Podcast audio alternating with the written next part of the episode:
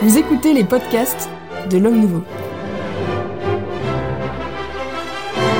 Retrouvez toutes nos émissions sur notre site homme-nouveau.fr.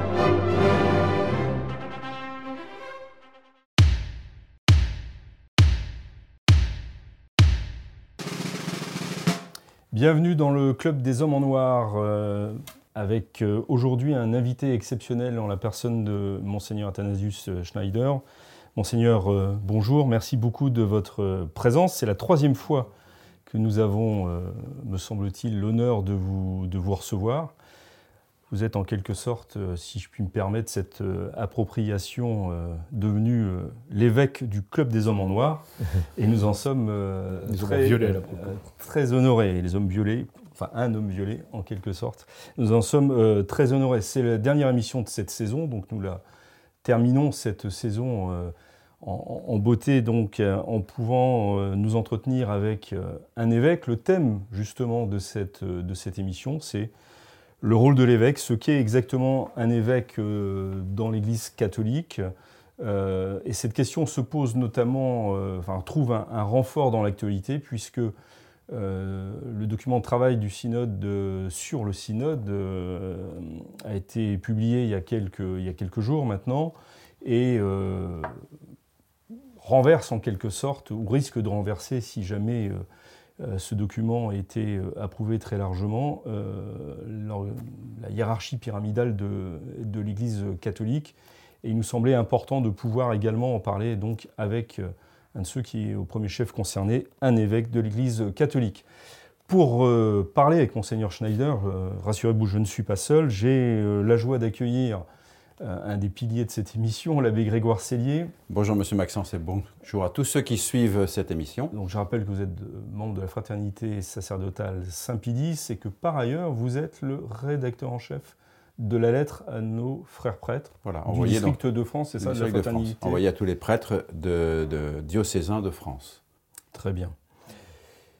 Je reçois également l'abbé euh, Claude Barthes, bien connu, euh, bon, en fait vous êtes tous bien connus de, nos, de ceux qui nous, qui nous regardent ou qui nous écoutent. L'abbé Claude Barthes, donc euh, prêtre diocésain, directeur de la lettre sur Internet Resnové, c'est bien ça, monsieur l'abbé Qu'il ne faut pas hésiter à, à les lire et également euh, auteur euh, de, nombreux ouvrages portant notamment sur, sur la crise de l'Église, sur la crise de la liturgie, mais vous avez aussi euh, d'autres cordes à votre, à votre arc, n'est-ce pas?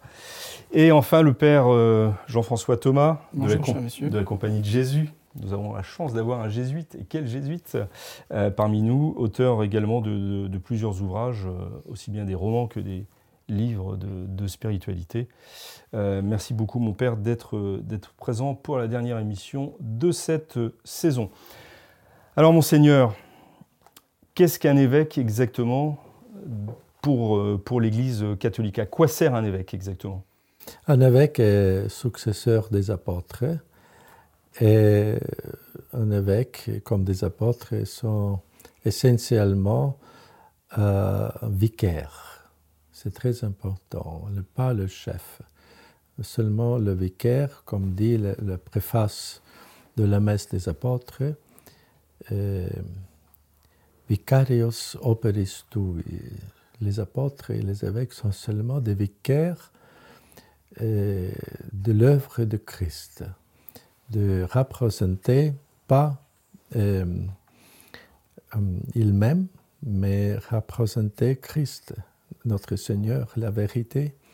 Donc la tâche d'évêque est être gardien, de protéger, garder, transmettre et fidèlement ce qu'il a reçu, comme avait dit Saint Paul.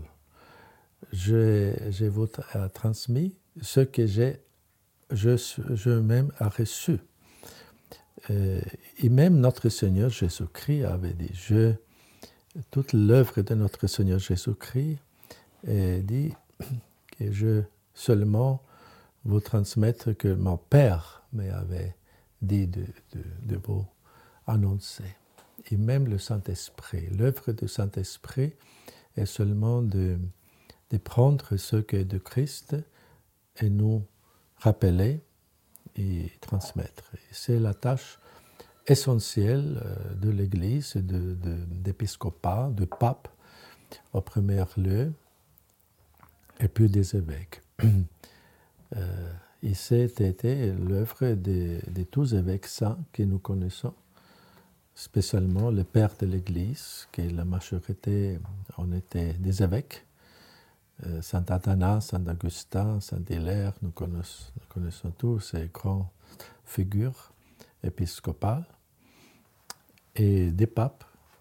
Et la tâche d'être seulement vicaire pas euh, propriétaire de rien, seulement vicaire humble et transmettre fidèlement, avec zèle, même avec des scrupules, scrupuleusement, toute l'intégrité de la doctrine révélée de Dieu, du dépôt de foi, et de la sainte euh, liturgie et de la structure de l'Église et de la vie de l'Église.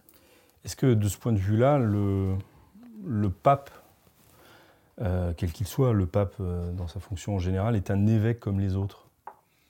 Oui, selon l'ordination sacramentelle, le pape est un évêque. Il n'y a euh, au niveau du, sacrement, le pape a le même pouvoir qu'un évêque mais au niveau de la, on juridiction, euh, au niveau pastoral, de, gouvernement, le pape est bien sûr un unique euh, pouvoir plein de gouverner tout le troupeau de Christ, même les pasteurs et euh, les fidèles. Et donc c'est la, la, structure que Dieu a donnée à son Église, c'est monarchique, pas démocratique. C'est la nature de l'Église. Même dans cette structure hiérarchique, il y a des possibilités de consulter. Euh, le pape consulte les évêques et les évêques peuvent consulter les prêtres, les prêtres des, des, des fidèles mais on devait toujours garder euh, la structure divine qui est la monarchique. Eh Dans le Concile Vatican II, le pape Paul VI a repris une vieille formule pour signer les actes, n'est-ce pas? Paul, évêque de l'Église catholique. Donc, euh, il rappelle, donc, il est évêque, c'est l'évêque de Rome, mais qui a un pouvoir non seulement sur l'Église de Rome comme l'évêque diocésain a un pouvoir sur son diocèse, hein, une charge sur son diocèse, mais le, pape a une charge sur l'ensemble de l'Église catholique. Il a une charge sur son diocèse, évidemment, mais il a une charge aussi sur l'ensemble de, de, de, de l'Église catholique. Très bien. Père Thomas. Oui, monseigneur, vous avez dit que l'évêque euh, est le gardien d'un trésor, et c'est une belle formule, en effet, euh, mais c'est un gardien qui n'est euh, pas appelé à enterrer le trésor. Il faut également le faire fructifier. Euh, de quelle façon, actuellement, un évêque peut-il faire fructifier le trésor qui lui est confié, sachant que, notamment au moment du Concile Vatican II, apparemment beaucoup de pouvoirs ont été remis entre les mains de l'évêque, mais aujourd'hui on assiste plutôt à une reprise de ses pouvoirs, entre guillemets, euh, par l'autorité suprême. Et donc, bien souvent, sur le terrain, les évêques sont peut-être euh, limités dans leur autorité pour euh, faire fructifier ce trésor. Si, exactement. Je suis d'accord avec votre observation.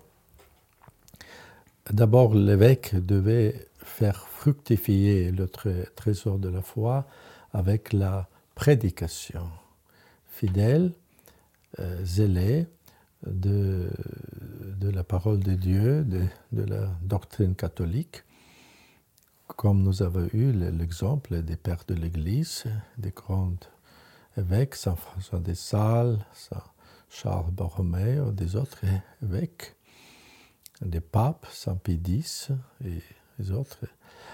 Donc, euh, mais malheureusement, oui, le Concile Vatican II a souligné l'autorité des évêques, de nouveau, mais en fait, dans la vie pratique de l'Église, après le Concile, on a fait des changements, introduit des structures, des conférences épiscopales, des autres structures euh, épiscopales, ont augmenté la bureaucratisation euh, de l'Église, de la vie de l'Église, notamment d'épiscopat.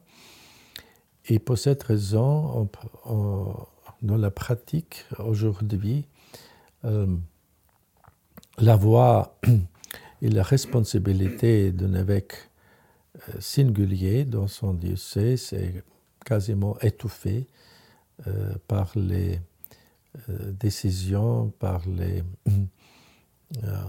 des, des, structures bureaucratiques euh, spécialement de la conférence, épiscopale. Et puis, euh, dans le pontificat de euh, pape François même, les pouvoirs essentiels, quelques pouvoirs essentiels des évêques diocésains étaient de nouveau limités par, par pape François, par exemple, qui même un évêque ne, ne peut pas plus euh, approuver une association des fidèles sans la permission du pape. C'est un centralisme euh, inouï. Même avant le concile, les évêques avaient eu l'autorité même d'approuver les congrégations religieuses des droits diocésains. Maintenant, pas possible. Donc c'est une, une structure quasiment dictatoriale que le pape François a établi dans l'Église maintenant, mais bien sûr avec une intention clairement idéologique pour contrôler, qui pour euh, étouffer tout de suite quelques formes de la, euh, de, la vie, euh, de la tradition de l'Église. C'est, c'est bien sûr hum, la motivation derrière ces actes sont excessivement centralisé. Et donc vous avez vu que maintenant le ministère des évêques est très limité, euh, soumis à la décision collective. Je dis collective, pas collégiale, mais collective comme, comme une partie. Comme quelquefois, on a l'impression qu'il y a un, un cercle de politburo une communauté centrale euh, de, de, partis que tous les membres euh, devaient obéir et fidèlement compris. Au fond, c'est anti-synodal, mais au bon sens du terme, parce qu'il y a une bonne synodalité. La synodalité orientale qui fait que les évêques peuvent donner leur avis, les évêques. Euh, et justement, à ce propos, l'abbé Célie a cité Lumen Gentium, pour dire que le, pape est l'évêque de l'Église universelle.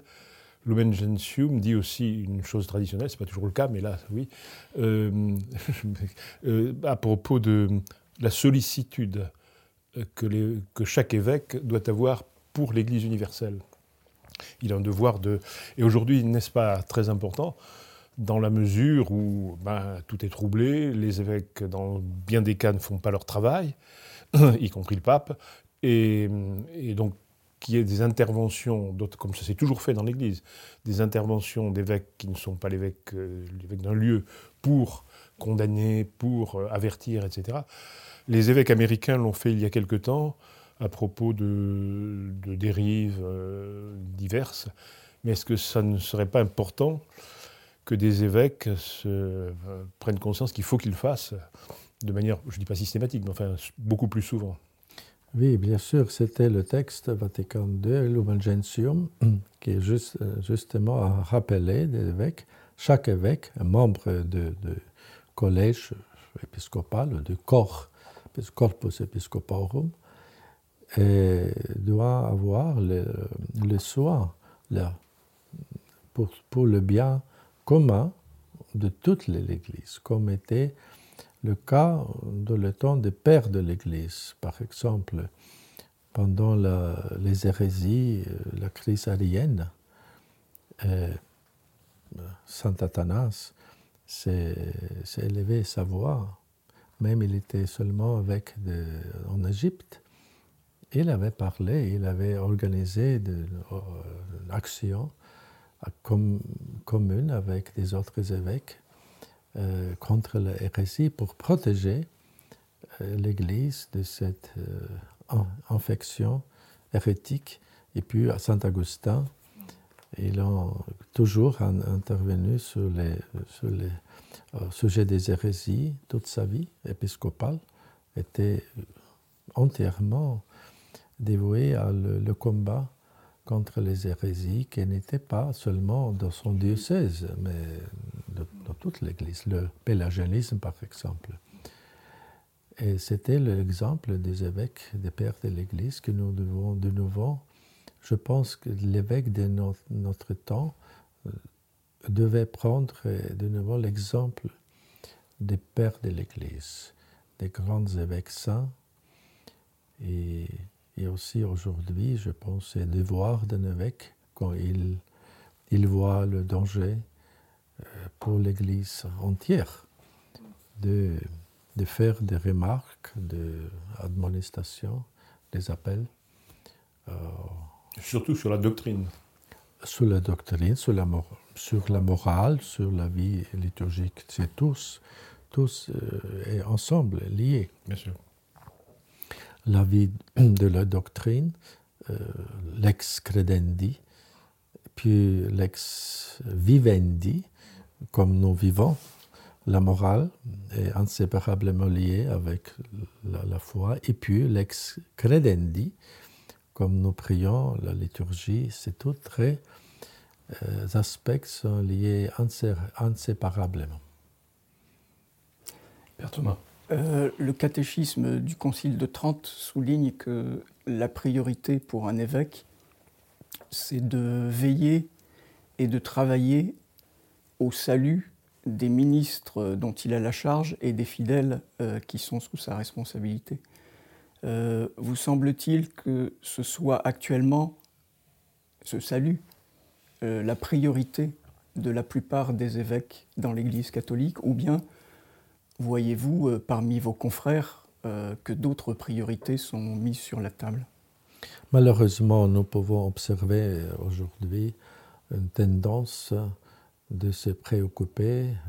la majorité des évêques se préoccupent du salut du corps, pas du salut de, de l'âme. Donc des affaires matérielles, des affaires temporelles, et cet agenda est malheureusement promu par le Saint-Siège avec des programmes euh, qui, qui sont donnés à, les conférences épiscopales, euh, continentales et nationales de traiter ces sujets euh, de la vie temporelle, le, le climat, puis les immigrations, la, soin pour euh, la terre, ou la mer terre. Ah oui, c'est très sérieux.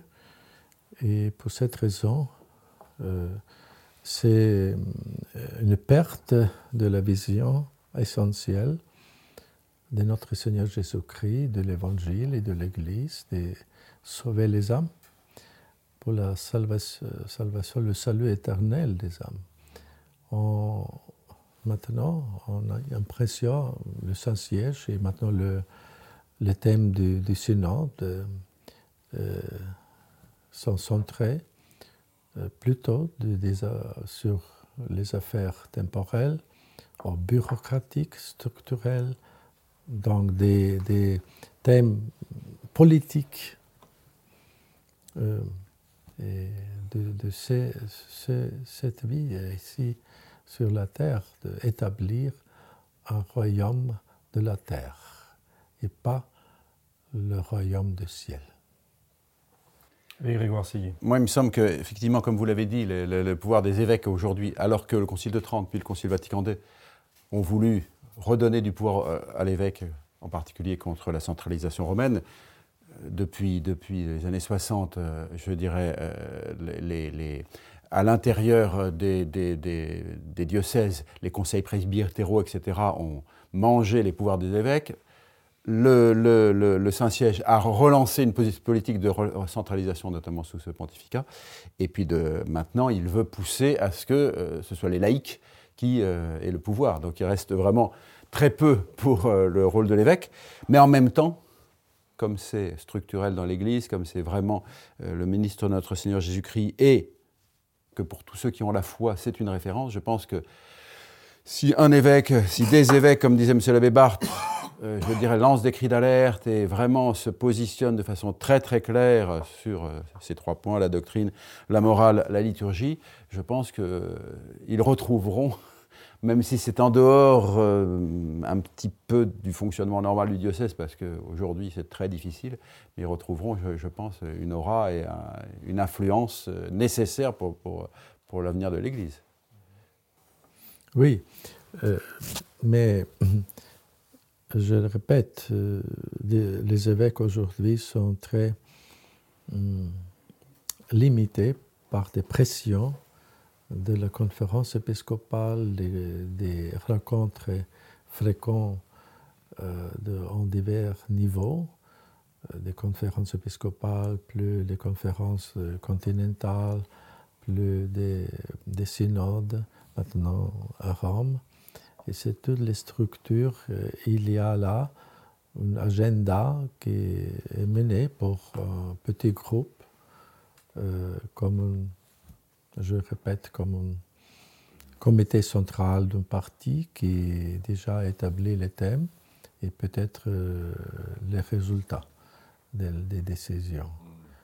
Et c'est un grand danger pour la structure divine de l'Église et de la mission divine de chaque évêque.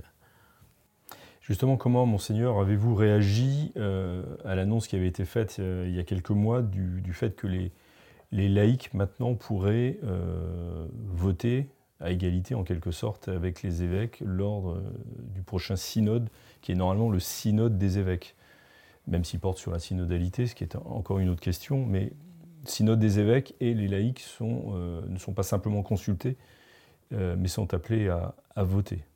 Oui, c'est une, nouveauté inouïe dans, toute l'histoire de l'Église. Jamais.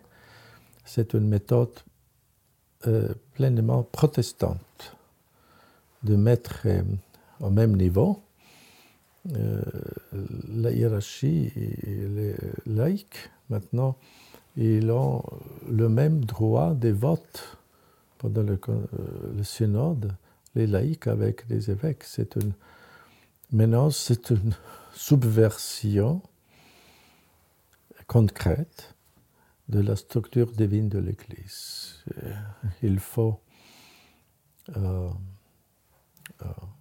protester, et j'ai fait récemment un appel public euh, au pape de d'échanger ce cette norme qui est mondaine, protestante et, et subversive à la structure divine de l'Église.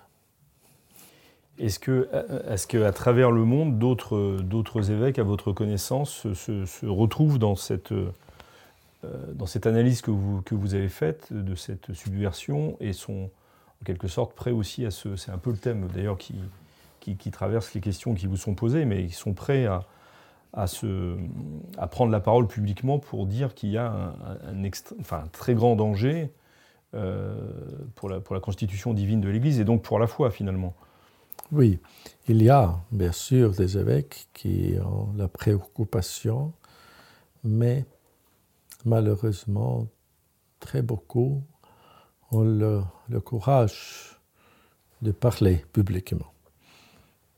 Euh, c'est la situation réaliste que nous avons maintenant dans l'Église, que la majorité des évêques sont en quelque sorte intimidés pour la politique du Saint-Siège dans des rives protestantisantes et mondaines de, soutenir l'agenda euh, complètement mandat de, l'organisation des, des, Nations Unies.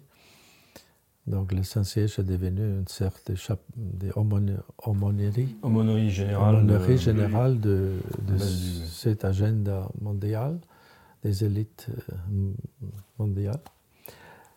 euh, mondiales. Et dans cette situation, les évêques ont peur de, parler publiquement parce qu'il craint de, recevoir peut-être quelques euh, pressions euh, de la part de Saint-Siège, euh, de persécution, quelquefois aussi. Donc, mais malheureusement, il y a quelques évêques qui parlent, mais peu, très peu. Il faut avoir plus. Mais je pense le, plus important encore euh, sont les cardinaux, parce que les cardinaux sont le collège sacré du pape, qui sont les, conseillers plus proches du pape. Et la tâche des cardinaux est, comme, dit la formule quand ils reçoivent la dignité cardinalice, je promets de même de défendre la foi jusqu'à effusion de mon sang, jusqu'à la mort, défendre la, pureté de la foi catholique. Donc, c'est la tâche des cardinaux. Maintenant, l'autorité des cardinaux est euh, plus haute. Ils font que, je pense que, en vue de, de synode, et des thèmes qui sont maintenant évidemment pas catholiques, mais basiquement protestants, et élever la voix des cardinaux, de faire des déclarations publiques euh, pour amour à l'Église et pour l'honneur du Saint-Siège. Parce que les cardinaux sont le clergé de l'Église romaine et l'Église romaine est la mère et la maîtresse de toutes les églises, Mater et Magistra Omnium Ecclesiarum, de la foi catholique. Euh, Monseigneur, dans l'instrument de préparation au synode qui a été publié par le Vatican, il y a notamment, en ce qui concerne les évêques, une proposition qui est faite. Alors reste à savoir si elle sera votée par les laïcs et puis les évêques. Ils, ont euh, encore, auront encore le droit de vote.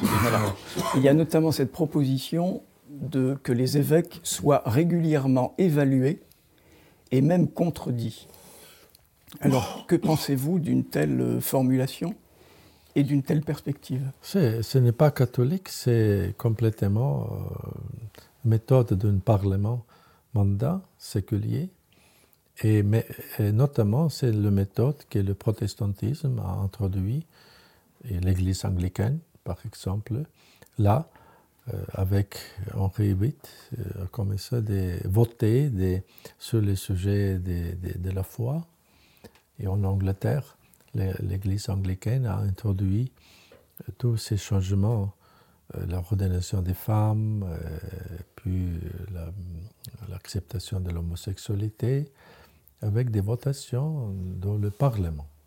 Et donc là, c'est basiquement la même méthode la même méthode maintenant que le, document de, de Synode euh, nous propose. Euh, vous, dites effectivement que, le, que, les évêques sont soumis à de grosses pressions, comme on le voit avec euh, l'évêque de Toulon, qui est en forme mauvaise posture alors qu'il a rien fait, je pense, de très extraordinaire. Donc effectivement, on risque des visites apostoliques, on risque des, mises à l'écart, etc. Mais je pense que, étant donné que la, comment on appelle ça, la, retraite des évêques commence théoriquement à 75 ans, je pense qu'à partir de 73 ans, il faudrait que les évêques commencent à, n'est-ce pas, en se disant j'ai plus rien à perdre, de toute façon, euh, je, ne risque pas grand-chose, et de, parler haut et fort, parce que l'Église en a vraiment besoin. Quoi. Oui, euh, je pense c'est très important que l'évêque aujourd'hui euh, parle publiquement euh, pour l'amour de l'Église, pas pour l'amour des, des cinq carrières ecclésiastiques. Et sa position, c'est très temporel seulement. Mais au vu de l'éternité, le salut des âmes éternelles, ils doivent être prêts de sacrifier euh, sa, carrière, sa position, et même être mise à l'écart pour amour à la salut des âmes et pour amour à l'Église. Et pour être fidèle à sa mission épiscopale, qui est d'être gardien de la foi et des, des vrais successeurs des apôtres, pas des bureaucrates, des politiciens, euh, mais comme saint Athanas, dans la crise arienne, avait écrit un confrère, évêque, son ami, euh, Non decet nos servire tempori, set domino. Il, on dit en français. Il, convient pas. Oh. il ne convient pas. Il ne convient pas que nous, évêques, servons le temps, nous devons servir le Seigneur. Et c'est doit être la, la devise de chaque évêque. Oui, vous parlez de, dans toutes ces choses d'une subversion de la constitution de l'Église, euh, notamment dans ces propositions du synode sous forme d'interrogation. Euh, est-ce qu'il n'y a pas une, subversion antérieure à cela et qui nécessiterait peut-être une conversion euh, de tous, et notamment spécialement des évêques, à savoir euh, que on parle de doctrine sans en parler. Donc le synode propose des questions, on ne sait pas ce que c'est exactement, c'est presque insaisissable. Euh, Maurice Laetitia, c'est une espèce de réflexion, ce n'est pas, euh, c'est surtout pas du dogme, bien sûr. Hein. Euh, et ainsi de suite. Donc ce que j'accuse, bien sûr, c'est le, avec le père Lanzetta, le, caractère pastoral, cette espèce de, d'atténuation de, la doctrine, cette castration presque de la doctrine catholique, au lieu de, de parler de dogme, et de dire ce qu'il faut croire et ce qu'il faut faire pour être sauvé, on introduit depuis Vatican II, et même avec Vatican II, des, doctrines qui, n'en sont pas vraiment, mais qui en sont quand même, et qui finalement subvertissent la foi. Donc ma question, c'est, elle porte sur la conversion des mentalités épiscopales, euh, de, se placer sur ce niveau-là. Et est-ce que, justement, le, texte, euh, l'instrumentum laboris du synode n'est pas une occasion merveilleuse, puisqu'on pourrait en tirer 10, 20, 30, 40 propositions, comme on le faisait autrefois, condamnables et condamnées. Ça, non. C'est par exemple. à peu près toutes les propositions. Bon, d'accord. en tout cas, les plus fortes et les plus. Et, le faire comme on le faisait jadis. C'est-à-dire, voilà, ça c'est la foi, c'est pas la foi. Quand on dit que des conférences ou des réunions épiscopales peuvent.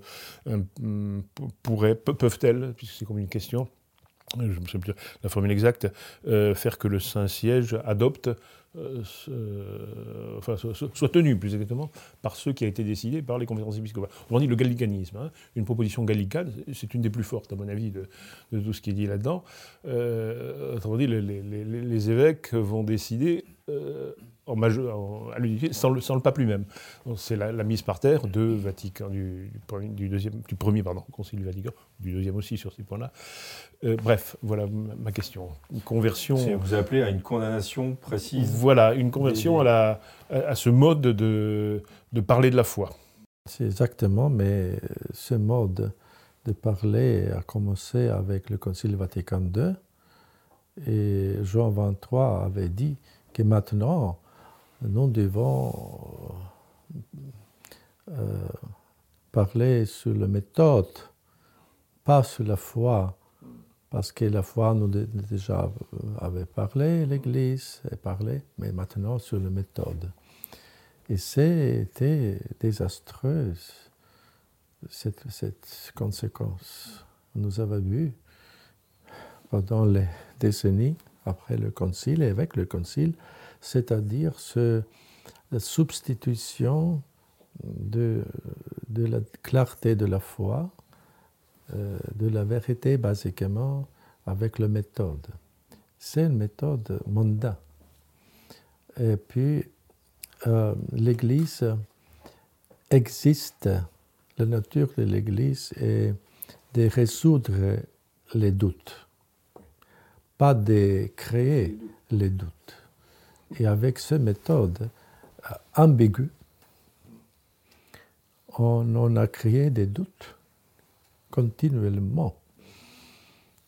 Et maintenant, le, euh, ce document que vous avez mentionné, Instrumentum Laboris, est plein des, ambiguïtés, même des erreurs, euh, des, hérésies.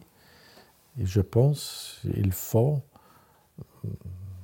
faire un document, comme vous avez proposé, de faire une liste des, er, ambiguïtés, des erreurs et même des hérésies contenues dans, le document de, de Instrumentum Laboris. serait, je, je considère, une, chose urgente. Est-ce que vous pensez que quelques cardinaux et, et les évêques pourraient euh, être signataires d'un tel, tel document Parce que on parle des, évêques et des prêtres, mais, et on a parlé des laïcs dans un certain sens, mais beaucoup de laïcs sont inquiets justement euh, ils ne sont pas toujours perdus, mais sont inquiets de, du chemin euh, que prend l'Église. Oui, je pense que c'est nécessaire que, que, de rédiger ce texte et que les, des cardinaux, des évêques publient ce texte euh, pour euh, éclaircir la doctrine de la foi et pour protéger les fidèles euh, de ces erreurs et de ces virus, cette maladie spirituelle contagieuse. Ce Covid spirituel. Oui, exactement. C'est euh, une, une, contagion spirituelle. La, la condamnation est miséricordieuse. Comment La condamnation de l'erreur est miséricordieuse. Est miséricordieuse pour euh, chaque médecin quand il, il condamne euh, à maladie, en, contagion, virus, il fait une, chose miséricordieuse.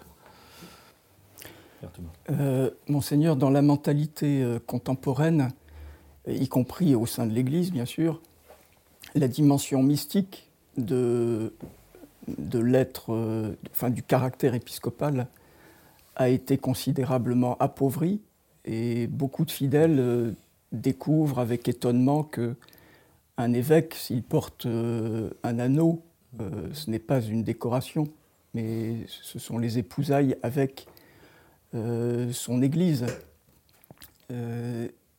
Vous-même, vous fûtes consacré évêque alors que vous étiez jeune, évêque auxiliaire, et aujourd'hui vous êtes toujours évêque auxiliaire. quelle est la place de l'évêque auxiliaire? Est-ce qu'il est euh, a été marié avec un diocèse dont il n'est pas euh, directement la tête? Quel est, quel est son lien mystique euh, avec, avec l'Église du Christ? Oui, merci pour cette, ce, ce remarque très importante que l'évêque, notamment le nom de l'évêque, est un signe qu'il est épousé, marié avec l'Église, et l'Église est l'épouse euh, de, de l'évêque. Mais je pense euh, d'abord l'Église locale, son diocèse, et pour cette raison même des évêques euh, titulaires auxiliaires, ou les nonces apostoliques et autres, qui n'ont pas reçu en, diocèse. Il, chaque évêque euh, a reçu quand même un diocèse qui était avant un diocèse, mais, euh, dans les régions qui maintenant sont euh, occupées pour des infidèles. Euh, autrement, on avait dit avec, euh, avec de, de ces diocèses in partibus infidelium, dans les régions des infidèles. Et donc, si j'ai aussi reçu un diocèse qui était autrement, autrefois un diocèse, Celerina, qui est dans la région de l'Afrique du Nord, de la province de Numidie, près du, du diocèse de Saint-Augustin.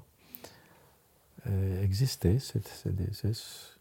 Et je, quelquefois, je prie pour les âmes de purgatoire qui peut-être est de mon diocèse ancienne, de mon ancien diocèse. Même autre aspect, et je pense que comme le Concile Vatican II a dit que chaque évêque doit avoir un soin, préoccupation, amour pour l'Église entière, pas seulement pour son diocèse parce que nous sommes des, évêques catholiques. Catholique veut dire universel. Pas seulement, nous ne sommes pas des, une église nationale, au galet, le gallicanisme que vous avez mentionné. Oh, donc, nous, que chaque évêque doit avoir une vision catholique, euh, universelle. Et pour cette raison, je pense que l'anneau épiscopal est aussi un signe qu'il est marié avec toute l'Église, l'épouse de Christ, pas seulement avec son diocèse. Monseigneur, cette émission va s'achever malheureusement. Et euh, pour terminer, puisque c'est aussi la dernière euh, émission de la, saison, est-ce que vous auriez un, conseil à donner à tous ceux qui, nous écoutent ou qui nous regardent euh, dans cette situation de crise que, traverse l'Église, à tous ces laïcs qui vous, ont, qui vous ont écouté là aujourd'hui, est-ce que vous avez quelques conseils à leur donner pour tout simplement pour garder la foi dans, dans, ces épreuves Donc d'abord, je voudrais remercier à tous les, notre, notre fidèles laïcs pour sa fidélité, qu'ils ont gardé la fidélité parmi ces difficultés que maintenant nous vivons dans, dans l'Église. Malgré tout, vous avez gardé euh, la fidélité euh, à la foi, votre vie euh, chrétienne et votre fidélité à la liturgie des saints. Et puis, je voudrais vous encourager d'avoir une conviction profonde de la victoire de la foi catholique, même dans ces situations désastreuses, humainement désastreuses, mais dans la perspective de la foi surnaturelle, dans la perspective éternelle, nous sommes des, nous avons la victoire de la foi. Et la, la, foi catholique sera toujours victorieuse et l'Église est dans les mains de notre Seigneur, pas dans les mains du pape le synode, mais d'abord dans les mains tout puissantes de notre Seigneur. Et nous pouvons faire une contribution, même humble, modeste, mais plein, euh, pleine de, de foi et d'amour, et même de faire quelquefois des actes de réparation pour les péchés du clergé haut, qui maintenant euh, euh, nous montre une trahison d'évangile, d'une conformité au monde par, par, moyen de ces textes et de ces synodes. Quand même, nous, vos fidèles laïcs, priez pour le pape, pour les évêques, faites des actes de réparation et implorez, s'il vous plaît, une intervention divine dans l'Église, que le Saint-Siège sera de nouveau libéré de l'occupation hostile des ennemis de l'Église qui ont maintenant occupé le Saint-Siège pour promouvoir une révolution, une subversion de l'Église catholique avec des méthodes et des esprits de protestantisme et du monde. quand même prier et nous avons la conviction que l'Église catholique, le Saint-Siège, de nouveau, sera renouvelé euh, dans l'esprit catholique vrai. Merci Monseigneur euh, Schneider pour ces, paroles d'encouragement et d'espérance euh, surnaturelle. Ainsi s'achève cette émission et ainsi s'achève cette saison du Club des Hommes en Noir. Nous vous souhaitons un excellent été catholique et nous nous retrouvons, si Dieu le veut, à la rentrée pour une nouvelle saison, de nouvelles émissions, de nouveaux thèmes. Et j'espère quelques, surprises aussi euh, concernant ce club des Enlements Noirs. D'ici là, que Dieu nous garde. Au revoir.